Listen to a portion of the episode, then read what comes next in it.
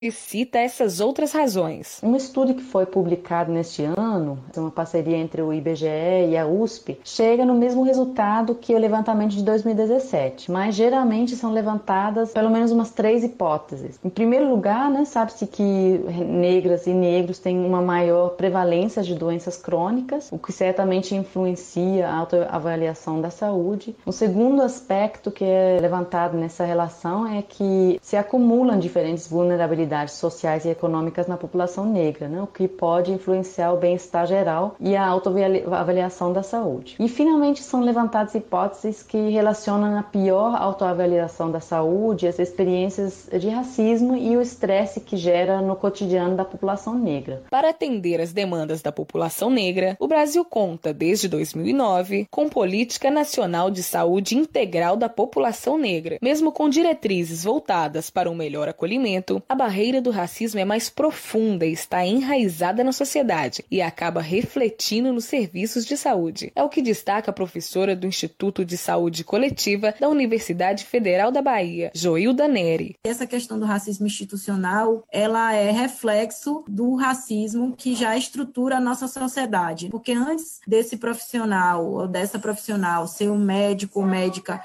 e aí eu estendo também para as outras profissões da área de saúde, porque isso também acontece acontece nas outras áreas, na relação com os pacientes. Antes de ser um profissional, essa é uma pessoa, está imerso ali num contexto é, social, familiar, que estrutura também as crenças e as percepções desse indivíduo em relação ao outro, a do que é considerado igual e ao que é considerado diferente. O racismo institucional também é reflexo da formação cidadã. Para a professora, há uma falha na formação dos profissionais de saúde, que não lançam um olhar para as especificidades da população negra. Nos cursos da área de saúde, apesar da política nacional de saúde integral da população, população negra. Pontuar que todos os cursos da área de saúde têm por obrigatoriedade ter disciplinas e ter discussões a respeito da temática da saúde da população negra e das doenças que são mais comuns na população negra, porque pensando numa formação também para o nosso sistema único de saúde, a maior parte da população usuária é a população negra, já existe essa carência na própria formação. Não são todos os professores, não são todos os cursos da área de saúde que estão dando conta dessa questão. A Política Nacional de Saúde Integral da População Negra reconhece o racismo como determinante social das condições de saúde e estabelece diretrizes e estratégias para promover a equidade de acesso no sistema de saúde pública. A política foi instituída pela Portaria 992 de 13 de maio de 2009 e ainda precisa percorrer um longo caminho para se tornar universal. Letícia Pequim para o Saúde e Consciência. O Saúde e Consciência de hoje está terminando. Dúvidas ou sugestões? Siga o nosso Twitter, arroba Saúde Consciência. O próximo programa da série Luta contra o Racismo e Saúde da População Negra aborda violência. Continue ligado. Essa edição foi produzida por Letícia Pequim com trabalhos técnicos de Tiago França, da Rádio FMG Educativa. Eu sou Maria Dulce Miranda, informação é saúde. Até a próxima! Você ouviu Saúde e Consciência. Uma produção do Centro de Comunicação Social da Faculdade de Medicina da UFMG. Atenção Brasil, atenção Brasil, atenção Minas Gerais. Dentro de instantes, a Rádio UFMG Educativa apresenta o programa esportivo Óbvio Lulante, porque no futebol nada é tão óbvio assim.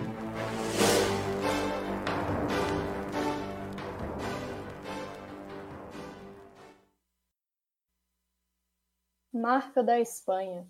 Sempre Maradona, lenda do futebol, morre de parada respiratória.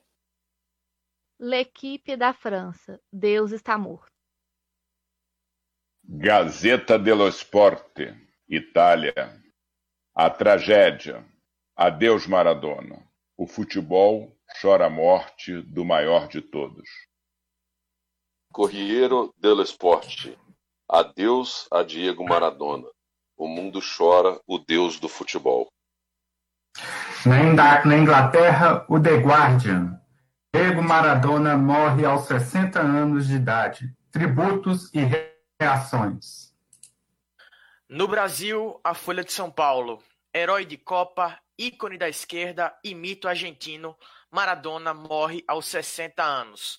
Um dos maiores jogadores de todos os tempos sofreu parada cardiorrespiratória em casa.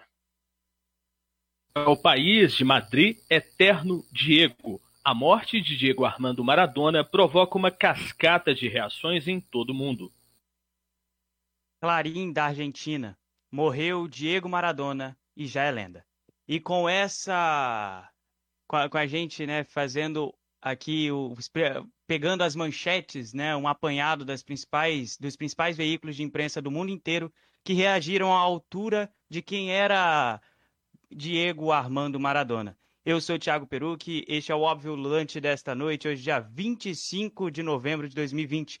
Um dia histórico, talvez muito triste, né? Sem esse talvez, com certeza bastante triste, é que nós iniciamos o Óbvio transmitindo pelo UFMG Educativa na 104.5, também no Facebook, no, no, twi na, no Twitch e no YouTube, todos Óbvio Lulante UFMG. Bom, Iniciamos o nosso programa de hoje com a morte de um dos maiores ídolos da história do futebol. Diego Maradona, infelizmente, hoje partiu, sofreu uma parada cardiorrespiratória em Tigre, na região metropolitana de Buenos Aires. É um dia que, como eu disse, que vai entrar para a história e todos nós a gente tem lembranças, né, do Diego Maradona. Eu que não vi jogar, como o Silvio, que hoje aqui está, é, que também o, o viu jogar e viu bastante. Bom, quero dar boa noite para eles. Boa noite, Thiago Proença. Boa noite, Thiago Peruc e companheiros de óbvio. Também está aqui Beatriz Calil. Boa noite a todos e todas que nos escutam. Renata Lemos. Boa noite, Peruc, a todos que estão nos escutando e aos colegas de bancada também. Silvio Ricardo. Boa noite, querido Peruque, demais colegas de bancada. Eu hoje só queria abrir um espaço aqui para um momento bom, né? apesar da tristeza e da morte do Dom Diego Maradona, um mito do futebol mundial. Eu queria parabenizar a Alice, filha da nossa companheira Sara, né? Sara que muito contribuiu aqui no Óbvio Lulante. Alice hoje faz um aninho então, um beijo nosso e o um beijo de todo o óbvio lulante para a querida Alice, desejando a ela muita saúde, muita sabedoria, né? Ao lado aí da mamãe, da vovó, tá bom? Tiago Carlos Costa. Boa noite, boa noite a todos aí. Reforço os parabéns para Alice, para a filha da Sara. Muita saúde para a pequena aí que está fazendo um ano. É uma boa tarde aí, uma boa noite para todos os nossos ouvintes e colegas de mesa. PJ, Thiago José. Olá, Thiago Perucci. Olá, colegas ululantes. Reforço as palavras do Silvio e do TCC, desejando muita saúde para Alice, para Sara, muitas felicidades nesse dia. E para você, queridos, queridas e queridos ouvintes, boa noite. Ives Vieira. Boa noite, Thiago Peruque. Boa noite a todos aqui conosco na mesa, na mesa virtual. A gente continua de casa. E aos ouvintes, toda quarta-feira que está aqui com a gente na 104,5. E hoje um dia infeliz, né? Maradona nos deixa aos 60 anos. De uma forma não tão repentina assim. Ele já não, não vinha, não tinha as melhores condições de saúde. Porém, o equipe coloca que Deus está morto. Mas deuses não morrem, mitos não morrem. Maradona é eterno e continuará muito vivo no coração de cada um amante do esporte bretão, seja brasileiro, argentino ou qualquer nacionalidade. Exatamente, Ives. E com isso que nós vamos para o nosso primeiro intervalo aqui do Óbvio de hoje. Depois a gente, daqui a pouco a gente volta com mais Diego Armando Maradona e as nossas lembranças deste eterno, como disse, disse o Silvio, eterno mito do futebol, o maior mito do futebol é, mundial. Daqui a pouco a gente volta. Ouvinte da Rádio FMG Educativa, dentro de instantes voltamos a apresentar o programa esportivo Óbvio Lulante.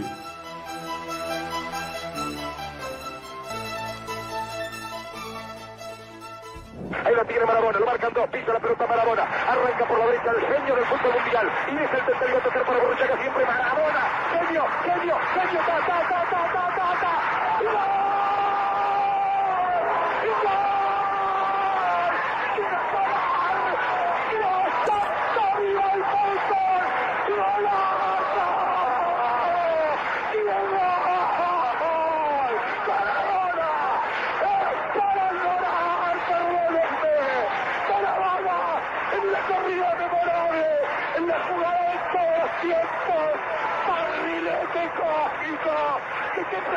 Viniste? Para dejar el caminotante inglés, para que el país se opulle apretado, gritando por Argentina. Argentina 2, Inglaterra 0. Diego, Diego, Diego Armando Maradona. Gracias Dios por el fútbol, por Maradona, por esas lágrimas, por este Argentina 2, Inglaterra 0. E quem já não ouviu esse gol, né? No caso, ouviu, todo mundo viu, certamente. Eu vou chamar, antes de chamar nosso coordenador, vou chamar o historiador, né? Além da Renata, tem também Thiago Carlos Costa, historiador, para explicar um pouquinho esse gol. Ele que nos recomendou para nós colocarmos esse, esse gol, né? Essa narração histórica dentro é, da programação. Thiago Carlos Costa, explica um pouquinho mais sobre esse gol pra gente. Boa noite, boa noite a todos e a todas. Então, esse gol, né, é o é o segundo gol da Argentina, né, na vitória por 2 a 1 sobre a Inglaterra. E esse jogo ele tem uma, um simbolismo muito grande, porque quatro anos antes a Argentina tinha sido derrotada no, na chamada Guerra das Malvinas para os argentinos, né, ou Guerra das Ilhas Falkland para os ingleses. E esse jogo se tornou uma espécie de vingança. Nesse mesmo jogo, né, ficou 2 a 1 para a Inglaterra e teve o primeiro gol que foi o famoso gol da La Mão de Dios, né? E no segundo, Maradona fez esse gol que em 2002, né, numa eleição de uma pesquisa feita pela internet, pela gloriosa FIFA, o jogo ficou, é, o gol foi escolhido como o gol do século. Inclusive, no livro é, fechado por motivos de futebol, o Eduardo Galeano traz né, a história de Manuel Alba Olivares, que ficou cego justamente no dias, dias depois desse jogo, e que viu esse gol e que tem nesse gol a última lembrança dele, né, com, com enxergando. Então, é, o narrador, o Vitor Hugo Morales, que é uruguaio, ele não é argentino, né, famoso por narrar esse jogo, ele é um narrador histórico né, no, no rádio argentino, ainda, ainda está vivo, e entrou para todo esse momento. E esse confronto, né, entre Argentina e Inglaterra na Copa de 86 pelas quartas de final, ele entrou para a história, com direito a gol também de outro craque, né, da época que era o Gary Lineker, descontou para os ingleses, e o Maradona fez esse gol, deixando seis ingleses deitados, além do goleirão da Inglaterra, o nosso digníssimo Peter Shilton. O TCC, é, Maradona é um dos grandes da história do futebol, isso é inegável. E muitos, muitos falam que ele ganhou a Copa de 1986 sozinho, que nenhum outro jogador teve fez o que ele fez em 86. A gente pode falar que esses dois gols nem foram realizados em finais de Copa do Mundo. São os dois gols mais icônicos da história das Copas. Eu, eu, eu pergunto diretamente para o TCC, mas na verdade eu abro a discussão aqui para quem está presente na mesa. Eu a, a primeira Copa que eu acompanhei pouquinho já, tendo um pouco de noção, foi 2006, então vocês viram bem mais Copas do que eu e, tem, e sabe, e tem noção disso bem mais do que eu. Então, talvez, né, até pela questão midiática, ter sido televisionada e esse contexto todo, né, ampliou né, essa perspectiva. O time do, da Argentina de 86, né, ele não era um time favorito, ele custou para se classificar. Tem um ótimo documentário na Netflix sobre essa seleção de 86 da Argentina. Né, não era um time brilhante. Por isso, talvez, colocado no Maradona essa ideia de ter ganho uma Copa é, sozinho, né? Mas o time não era bom. Talvez isso, né? E uma das é, participações individuais mais icônicas, porque ele fez esse jogo espetacular contra a Inglaterra e nas semifinais contra a Bélgica ele também arrebentou no jogo. Talvez, né, tal o Silvio, o TJ consigo me dizer, talvez nesse patamar eu acho que só o Garrincha em 62 tenha conseguido se destacar individualmente tão grandemente numa Copa do Mundo como o Garrincha em 62 e o Maradona em 86 no México. Mas eu acho que amplitude do evento pela questão midiática na televisão, a questão ao vivo e tal. Foi a primeira Copa do Mundo que eu vi, né? E sim, me marcou e me marcou profundamente, né? Porque todo mundo queria ser Maradona, né? Tio Fio participou aqui conosco no nosso grupo no WhatsApp e mandou que essa narração é aquela palavra começa com F, e diz que a, o maior gol da história do futebol aí também não marcou pouca gente, sem sombra de dúvida, esse, esse, esse belo gol aí marcado por, pelo Dios. Certamente, até eu que não acompanhei a Copa, é, no caso não estava nem nascido, perce... É, a gente vê que é, é histórico esse gol. Silvio Ricardo, quão grande foi Maradona? Você já né, na sua abertura disse que ele era o mito do futebol e a gente discutindo aqui antes, você disse que ele para figura do futebol, né, ele como personagem do futebol foi maior sim do que Pelé. Como, como o que você tem a dizer desse? Quais memórias você tem é, do Dios Maradona? Então, é, o Maradona, né? Ele tem, sob meu ponto de vista, duas conquistas que são exemplares. Né? Uma foi ele ganhar a Copa de 86 sozinho. Não há dúvida sobre isso, né? Conforme o Thiago falou, esse destaque dele foi uma coisa. Nesse jogo especificamente, eu estava assistindo esse jogo, eu lembro na casa da minha mãe. E sabe quando você não acredita que o cara é capaz de fazer aquilo? Depois de fazer o gol de mão, que eu acho que foi primeiro, ele fazia. Num jogo só, ele ele, ele criar dois acontecimentos tamanho para a história do futebol mundial. Né? Então, um jogo muito pesado, pegado, com uma polêmica muito grande, conforme o Thiago já contou aí, né? e ele, faz, ele fazia aquilo. Bom, esse é um ponto. E outro, o título que ele deu ao Napoli, né? um clube pequeno, um clube pobre da, da, da Itália, da região pobre da Itália, e ele conseguiu ali, junto com Careca, alemão, é, trazer um título. Então eu acho isso né, é, espetacular. Né? É, só isso já bastava. Né? Mas assim, ele, ele sempre protagonizou né, é, coisas espetaculares, tanto do, do, ponto de vista das suas posições políticas, pessoais, né? E, mas eu tenho uma lembrança que me marcou muito, eu fui assistir um jogo de eliminatória né, da Copa do Mundo de 90, era na, em 1989, no Maracanã. Um amigo me chamou e o jogo de fundo era Brasil e Paraguai. E o jogo, a preliminar, era apenas Argentina e Uruguai com o Maradona em campo. Era uma preliminarzinha, né? Tava esfriando o campo como diz na, na gíria do futebol.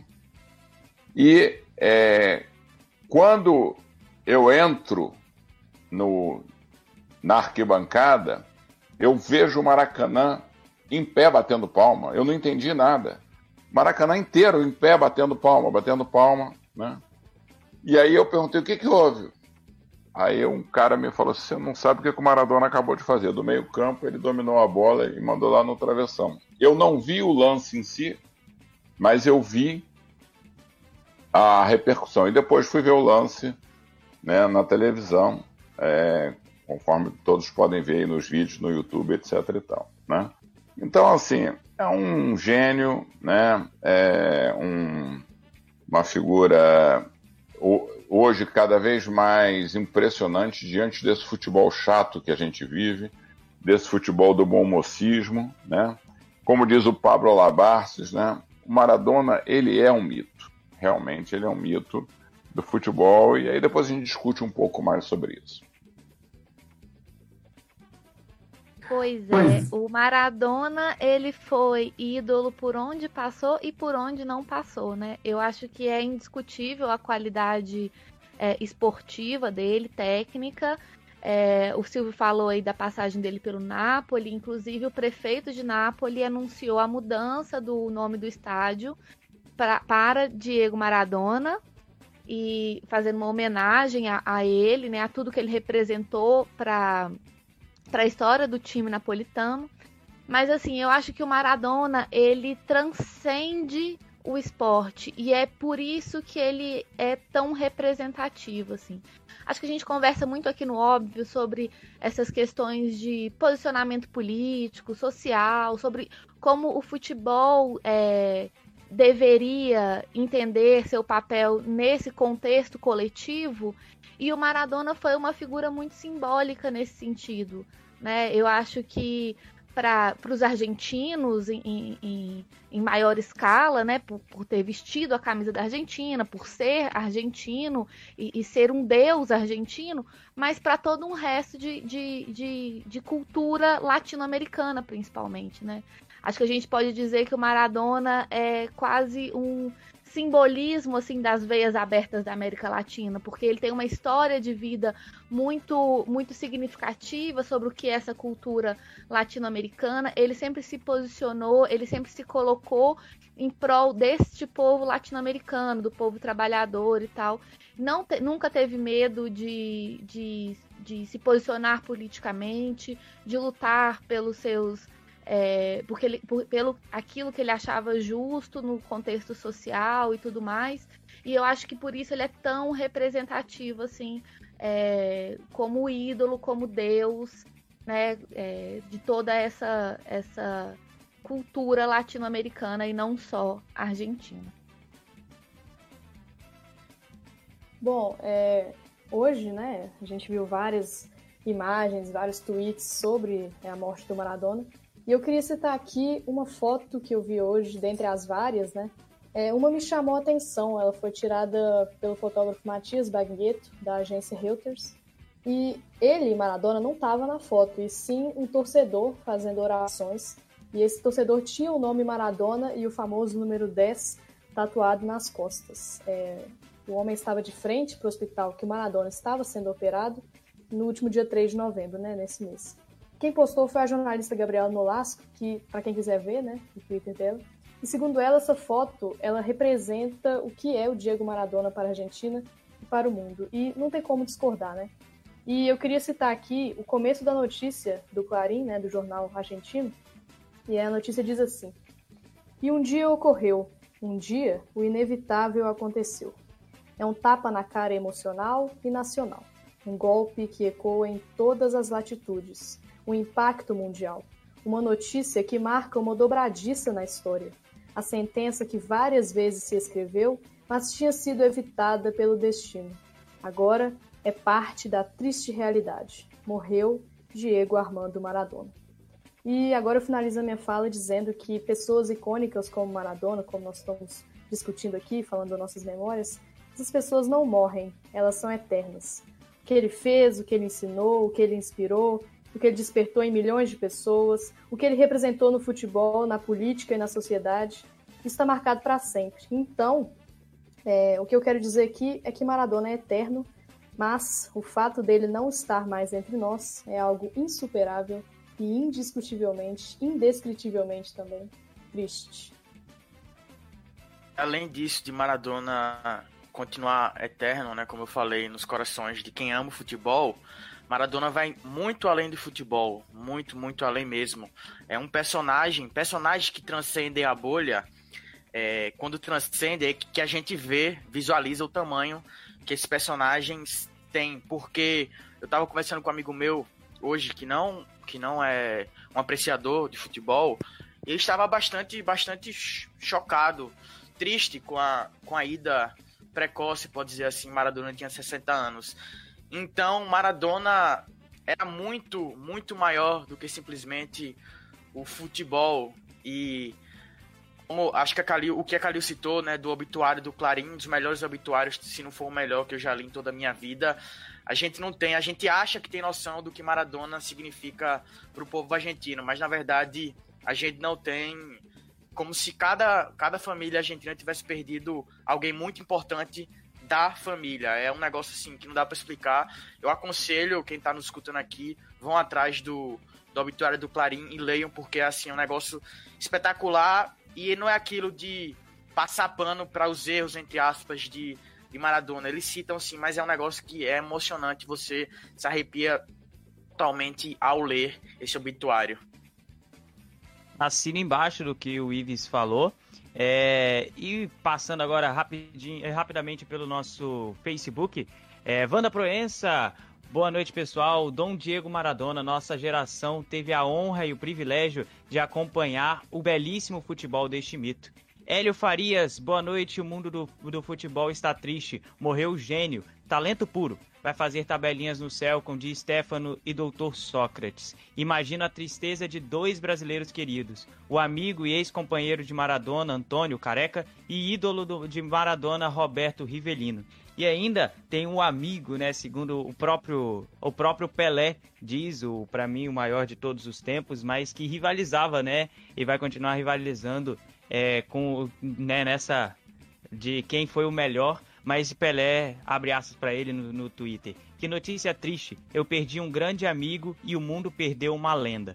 Ainda há muito a ser dito, mas por agora que Deus dê força para os familiares. Um dia eu espero que possamos jogar bola juntos no céu, como disse ali o Hélio de Stefano e Sócrates e entra junto no time o Pelé para fazer uma farrinha, né, dessa. É, ele disse que quer um dia jogar bola é, no céu junto com o Maradona é, mano, é triste, mas só que também mostra aqui que os dois eram, né, amigos, como eles mesmos eh, mesmo disseram muitas vezes, e que o futebol e que a rivalidade fica só dentro de campo, entre aspas, né, no futebol imaginário é, que os dois jogaram. Bom, Vamos para um rápido intervalo agora, daqui a pouco a gente volta aqui na UFMG Educativa. Ouvinte da Rádio UFMG Educativa, dentro de instantes voltamos a apresentar o programa esportivo Óbvio Lulante.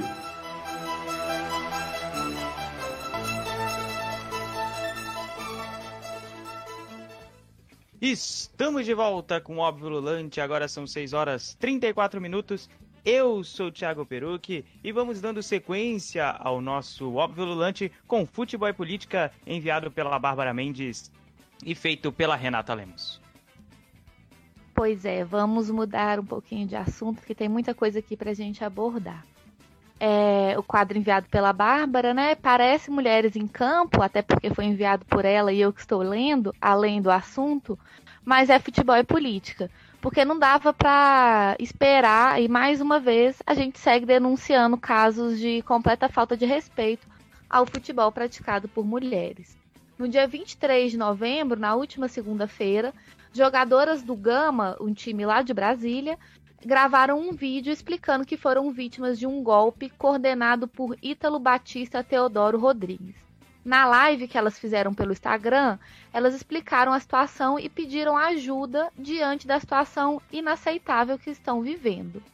Pelo que foi explicado por elas, Ítalo teria arrendado o time feminino do Gama num acordo em que ele arcaria com os gastos da equipe, enquanto o clube cederia espaço e a marca para que o time se enquadrasse, na, enquadrasse nas normas da CBF e pudesse participar das competições. Nesse esquema, o homem passou a buscar atletas de diversos lugares do Brasil, inclusive a Jennifer, que jogou aqui no Galo feminino, né, era da equipe do Pro Inter, e pediu dinheiro emprestado às jogadoras e sumiu.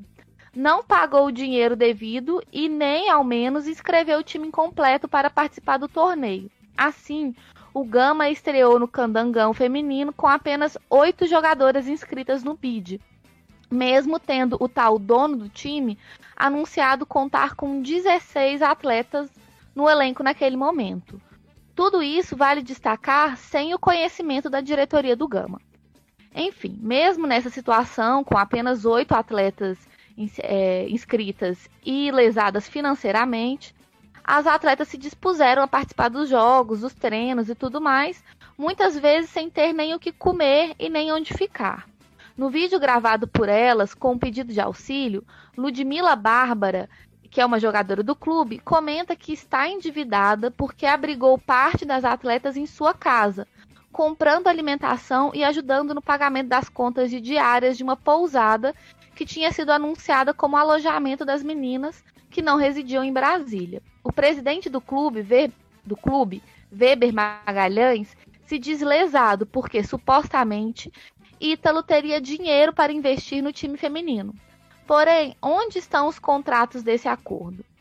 Qual a responsabilidade do clube nesse jogo que lesa as jogadoras e a comissão técnica diretamente? O presidente diz ainda que só foi saber dessa situação por meio do relato dessas atletas, que não sabia inclusive do alojamento e a única atitude que ele tomou foi expulsar esse golpista do centro de treinamento do, do Gama, onde ele apareceu para um jogo depois das atletas terem relatado é, sobre o ocorrido. Onde fica a fiscalização da modalidade? E o controle interno do clube? Afinal, o time leva o nome do Gama. Cabe destacar, por fim, que o clube ainda não sabe se vai tomar medidas jurídicas contra o golpista. E as atletas buscam, por meio desse pedido de ajuda, se expondo, registrando boletins de ocorrência sem respaldo e por meio do contato com diretorias de clubes rivais e do treinador Singo Santos, que vale ressaltar também foi lesado, enfrentar essa situação e conseguir se sustentar até uma resolução do problema. É também sobre esse descaso que estamos falando há tempos aqui no óbvio, porque aparentemente até agora ninguém se pronunciou sobre o caso que não é o primeiro, infelizmente não parece ser o último em que as jogadoras são prejudicadas ao buscar pelos seus sonhos. E vale lembrar da dificuldade de buscar eh, seus direitos na justiça sem apoio e com receio de ficarem queimadas e não conseguir emprego novamente como jogadoras de futebol. Respeito é um mínimo, né, gente? É, e como a, a, a, Bárbara pergunta no meio do texto, onde fica a fiscalização da modalidade e o controle do clube? Segundo o presidente do, do Gama, ele só foi saber da, da, dessa situação, né, das condições que atletas se encontravam no meio do campeonato. Abre aspas para ele. As meninas tiveram atenção da gente depois que soubemos do que ele estava fazendo. O Wendel Lopes, diretor jurídico do clube, pagou a arbitragem, transporte e alimentação para o último jogo. Foi atrás de documentação para pagar as passagens de volta dessas meninas. Fecha aspas contra o Weber Magalhães. É, e além, né, com todos esses problemas, o Gama ficou em quinto é, no campeonato que fez e que tem seis é, equipes no total. É, não se classificou para a semifinal, mas ganhou um jogo do último colocado do Paranoá por 8 a 0 é, com oito meninas inscritas. É, infelizmente a gente vê que o futebol feminino, apesar de ter melhorado, parece que né, a gente fica à mercê desse, dessa falta de fiscalização, como perguntou a Bárbara. Pois é, eu ia perguntar aqui também a Renata se ela viu essa, essa notícia na grande mídia ou nos canais especializados assim de, de esporte porque, assim, é, é um negócio surreal, né? É surreal um negócio desse. E, e a responsabilidade do próprio Gama, que terceiriza, né? Isso, se eu não me engano, já aconteceu, se eu não me engano, aí até me corrija, se aconteceu também no esporte, no Santa Cruz, né? Lá em Recife também, com esse negócio de terceirizar para outras empresas ou para outros tipos de investidores, né? Esse, esse negócio do futebol feminino. E, e assim, é impressionante é, essa gestão, como que ela é feita de uma maneira amadora e irresponsável com essas atletas, né? Porque elas têm, né, além de suas profissões, né, elas têm, elas têm uma profissão, elas querem exercer uma profissão e provavelmente têm, elas dependem delas mesmas e outras pessoas devem depender delas. Então, assim, é um amadorismo, uma falta de respeito com a perspectiva de um trabalho, né? E, e isso é um trabalho, não é uma simples ocupação. E, assim, é, é impressionante e essa, essa situação e de como que o descaso né, da própria CBF em relação a isso, né? É, assim, é impressionante. Isso foi noticiado, Renato, em outros lugares? Pois é, TCC, é, isso é um outro problema, né? As meninas fizeram essa live na segunda-feira, ontem tomou uma repercussão maior nas redes sociais, mas assim, de grande mídia mesmo, o Thiago Peru que mandou aqui no nosso chat uma reportagem do Globo Esporte, né, do ge.com. Mas assim, pouco foi noticiado. É, eu vi no Correio Brasiliense, mas nem mesmo no blog das Vibradoras, né, que é um grupo que luta pela causa, foi mencionado essa questão. Não sei se chegou ainda ao conhecimento dessas pessoas.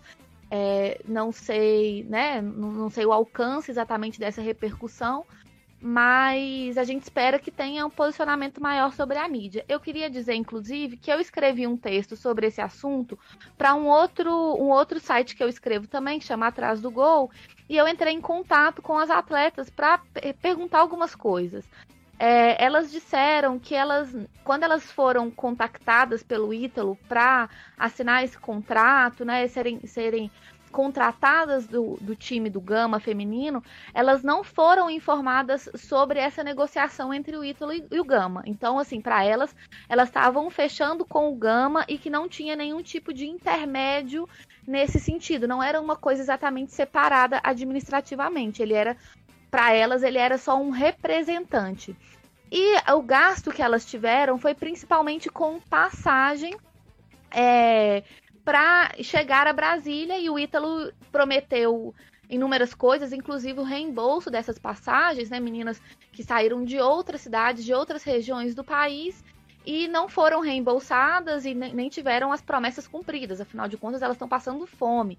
Elas precisam pagar as contas da casa que estão chegando, né, a casa da Ludmilla, que elas estão abrigadas e elas precisam também voltar para casa. É, o contrato delas é de amador, não é de profissional, mas a gente esperava um mínimo de posicionamento da CBF, um mínimo de, de fiscalização do Gama, já que leva o nome do Gama, por mais que seja um acordo externo, é o time do Gama feminino, ele tem responsabilidade também. E para mim é inadmissível o clube dizer que não sabe se vai levar para, para vias judiciais. Tipo, como assim? O clube é lesado, as, as, as, atletas são lesadas, e elas, no meu ponto de vista, não sei exatamente como é a questão jurídica, mas acredito que elas possam entrar com ação, inclusive, contra o Gama, porque afinal de contas. É o Gama, elas estão representando o clube, né? Então, assim, muito complicado e a gente fica batalhando por isso no futebol feminino, apesar de que às vezes a gente acha que está melhorando quando a gente vê a Band transmitindo a elite do futebol, né? E a realidade é bem diferente. É, e como diz aqui tio Fio, Felipe Abrantes no nosso WhatsApp, não é amadorismo, é crime mesmo. Concordo, tio Fio. Bom, e é com essa que nós vamos para o intervalo, é, o último intervalo do óbvio de hoje. Daqui a pouco a gente está de volta aqui na UFMG Educativa. Ouvinte da Rádio UFMG Educativa, dentro de instantes voltamos a apresentar o programa esportivo Óbvio Lulante.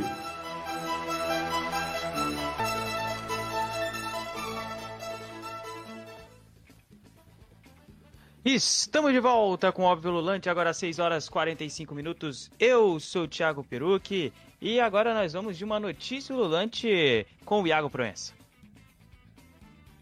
Zé Thiago, morreu nesta terça-feira em São Paulo, aos 69 anos, o jornalista Fernando Vanucci. Locutor, apresentador, comentarista esportivo, Vanucci deixa quatro filhos. A causa da morte foi infarto. Ele nasceu em Uberaba, no Triângulo Mineiro, e Fernando Vanucci trabalhou na Globo Minas entre 73 e 77. Em seguida passou a trabalhar na mesma emissora, no Rio de Janeiro, apresentando diversos programas como Globo Esporte, RJTV, Esporte Espetacular, Jornal Nacional, Jornal Hoje e Fantástico. Passagem pela Globo, Vanucci cobriu seis Copas do Mundo, 78, 82, 86, 90, 94 e 98 ficou marcado pela criação do bordão Alô Você. Também trabalhou na TV Bandeirantes, Record, Rede TV e Rede Brasil de televisão. Pois é. Eu gostaria. Não, assim, é porque para os mais jovens, né, talvez não exista muita ideia do que era o Vanucci, né? É, é, o Vanucci ele está ele era na época algo assim como é hoje em termos de, de repercussão, né? O Galvão Bueno, né? O que foi o Luciano do Vale, né? Também que foi outro que foi muito forte. Nada mais nada menos que 20 anos junto do Globo Esporte, né? Então ele era um cara que realmente teve um, uma repercussão muito grande, foi demitido da Globo não sei se foi o, mas a gota d'água foi ele apareceu é, comendo uma bolacha, um biscoito, um, algo assim na, é, ao vivo, né?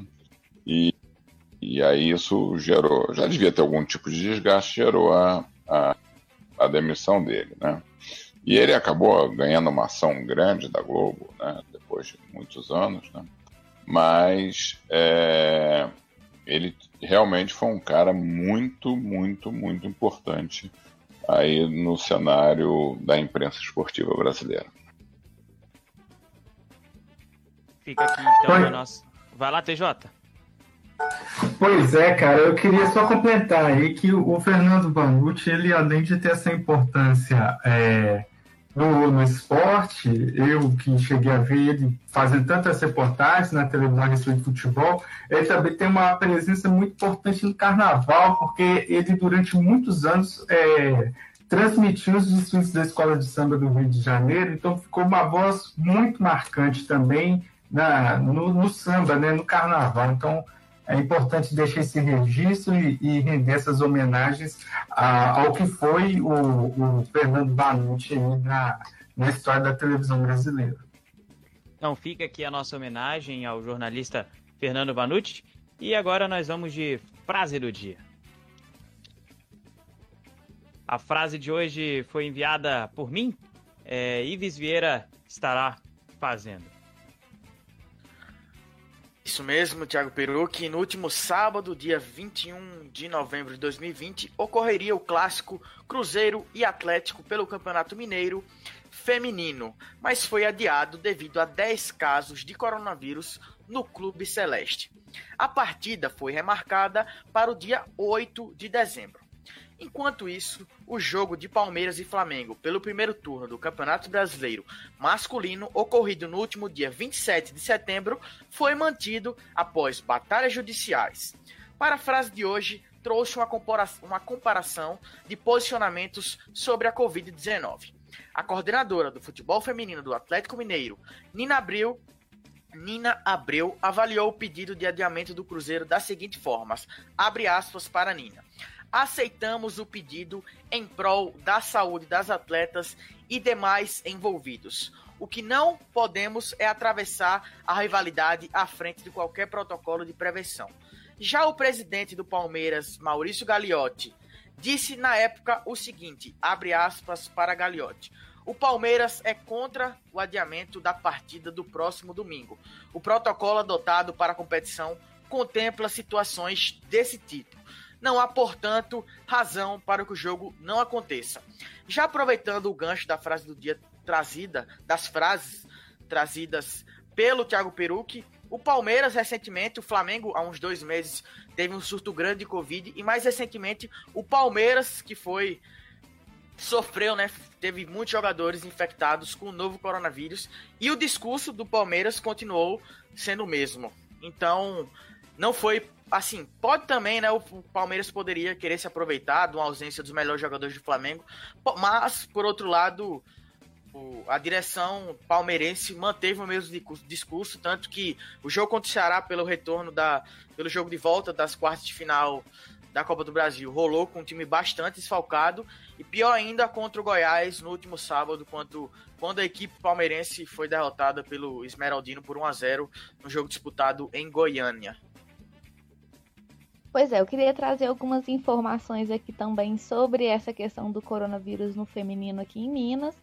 É, eu até escrevi um texto sobre isso também lá para o Galo Delas, aproveitando que eu estou fazendo bastante automerchan hoje.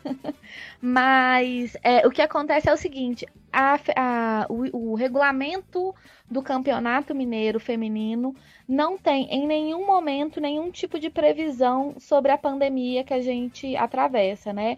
Lembrando que o campeonato começou agora, então todo o regulamento foi desenvolvido já na, na pandemia e não há nenhum tipo de citação, de menção, de, de previsão em relação a isso. Para mim, isso é uma coisa absurda e eu não duvido que não seja exclusividade da Federação Mineira.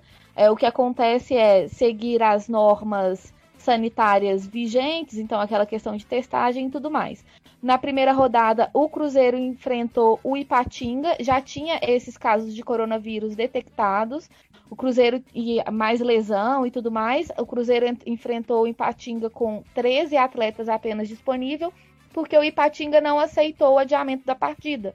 Como não tem nada no regulamento, o adversário precisa aceitar esse adiamento. O Galo é, aceitou, a meu ver, muito influenciado pelo surto de Covid que já se iniciava no masculino.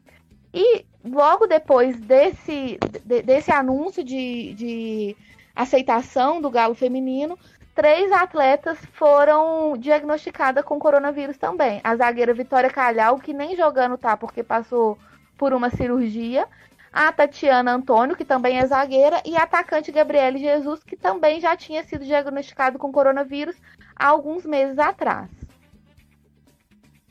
Só queria, queria confirmar um negócio do, da.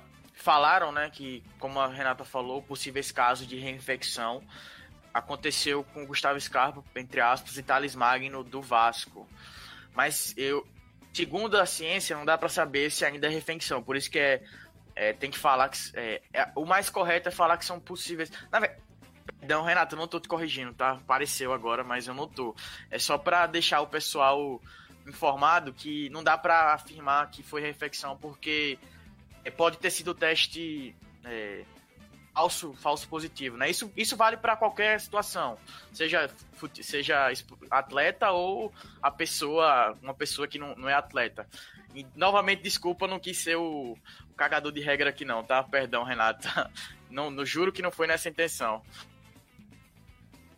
Bom, e vamos terminando o nosso óbvio de hoje. Nossos agradecimentos vai para Bárbara Mendes, Beatriz Calil, Iago Proença, Silvio Ricardo, Thiago Carlos Costa, Thiago José, Ives Vieira e também a equipe técnica da Rádio FMG Educativa, Breno Rodrigues, Thiago Francis de São Porto e também Renata Lemos, que não estava aqui é, nos meus créditos. Muito obrigado pela participação de todos vocês. E bom, eu vou terminar o óbvio Lulante desta noite é, citando Eduardo Galeano em Espelhos, uma história quase universal, é, publicada em 2008 no Brasil é, falando um pouco sobre o Maradona e essa figura é, que tanto deixou história, como nós mostramos, dissemos aqui no óbvio de hoje.